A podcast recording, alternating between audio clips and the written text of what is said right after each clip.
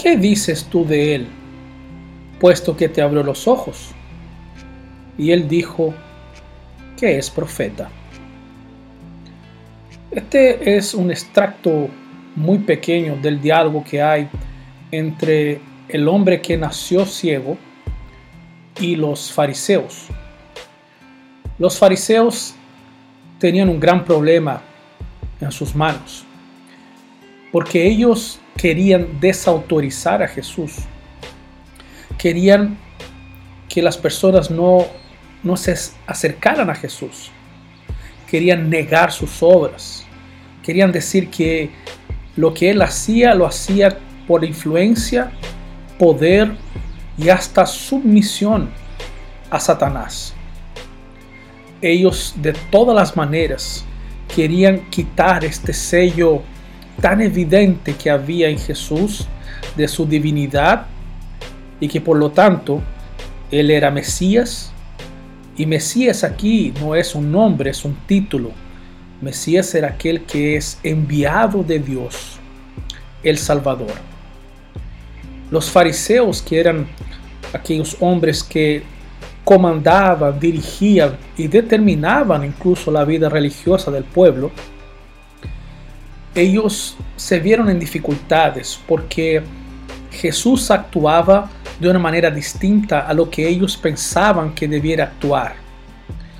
Y ellos lo hacían, la forma en que los fariseos vivían, ellos pensaban que estaban de acuerdo a la voluntad de Dios.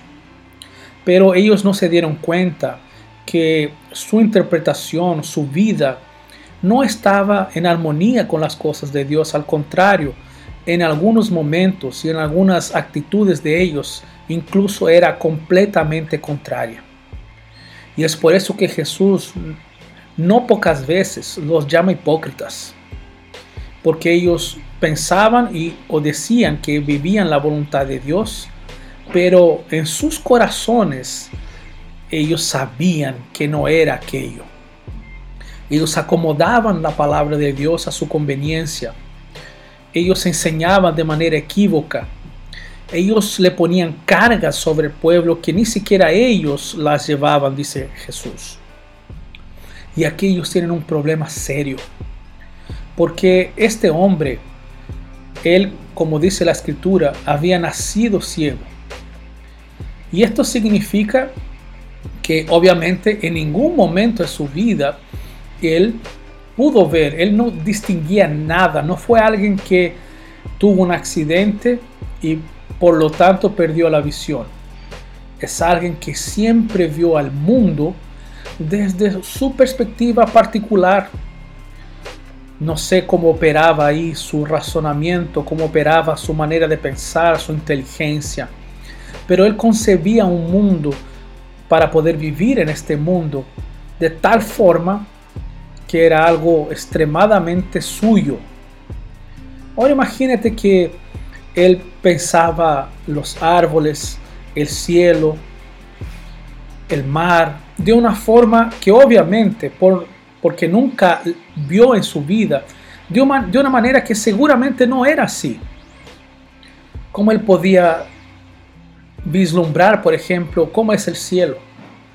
Imaginémonos que él vea el cielo como la noche, algo oscuro, que él sienta el sol, pero no sabe cómo es el sol, que él perciba que está en una playa, pero no tiene idea cómo es esta playa porque su mente está de tal forma adecuada y preparada para vivir la vida que él vivía, que los conceptos, lo que era, él tuvo que rediseñar el mundo para que él pudiera vivir en este mundo.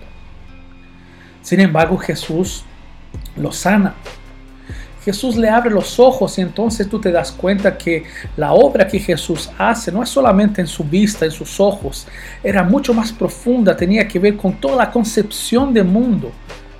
Jesús tuvo que reconfigurar su cerebro, tuvo que reconfigurar todos los patrones que él ya siendo adulto tenía, tuvo que hacerlos nuevos para que al abrir sus ojos este hombre no enloqueciera porque él pensó un mundo de una forma y este mundo era irreal, porque el mundo verdadero tenía otra forma, tenía colores, que él jamás vio.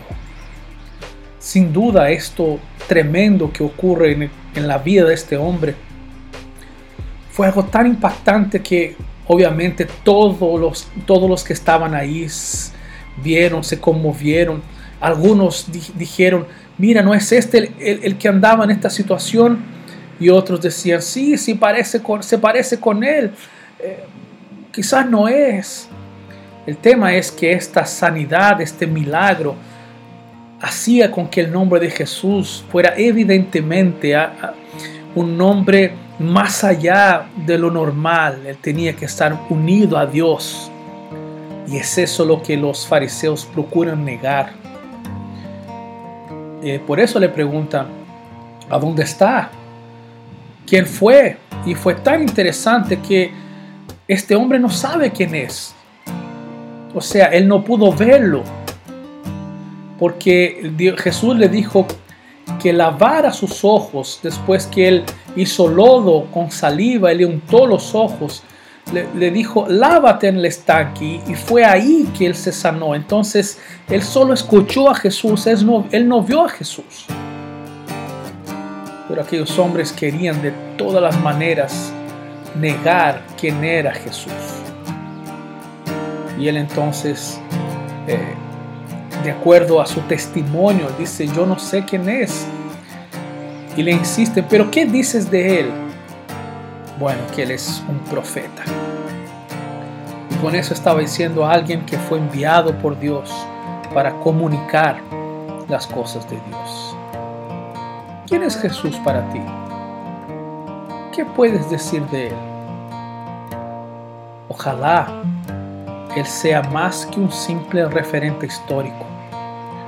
Ojalá que para ti Él sea más que un simple filósofo. Ojalá que tú puedas ver lo que este hombre vio. Ver que Jesús es Dios y Señor. Esta historia termina con Jesús no solamente sanándolo a él de su vista, sino sanando su corazón. Porque cuando ellos se reencuentran, Jesús le pregunta, ¿crees tú en el Hijo del Hombre? Y él contesta, Señor, ¿quién es para que yo crea en él? Y a su vez Jesús dice, lo has visto, y el que habla contigo, él es. Y entonces él dice, creo, Señor que en el nombre del Señor nosotros tengamos esta misma visión de Jesús. Un abrazo.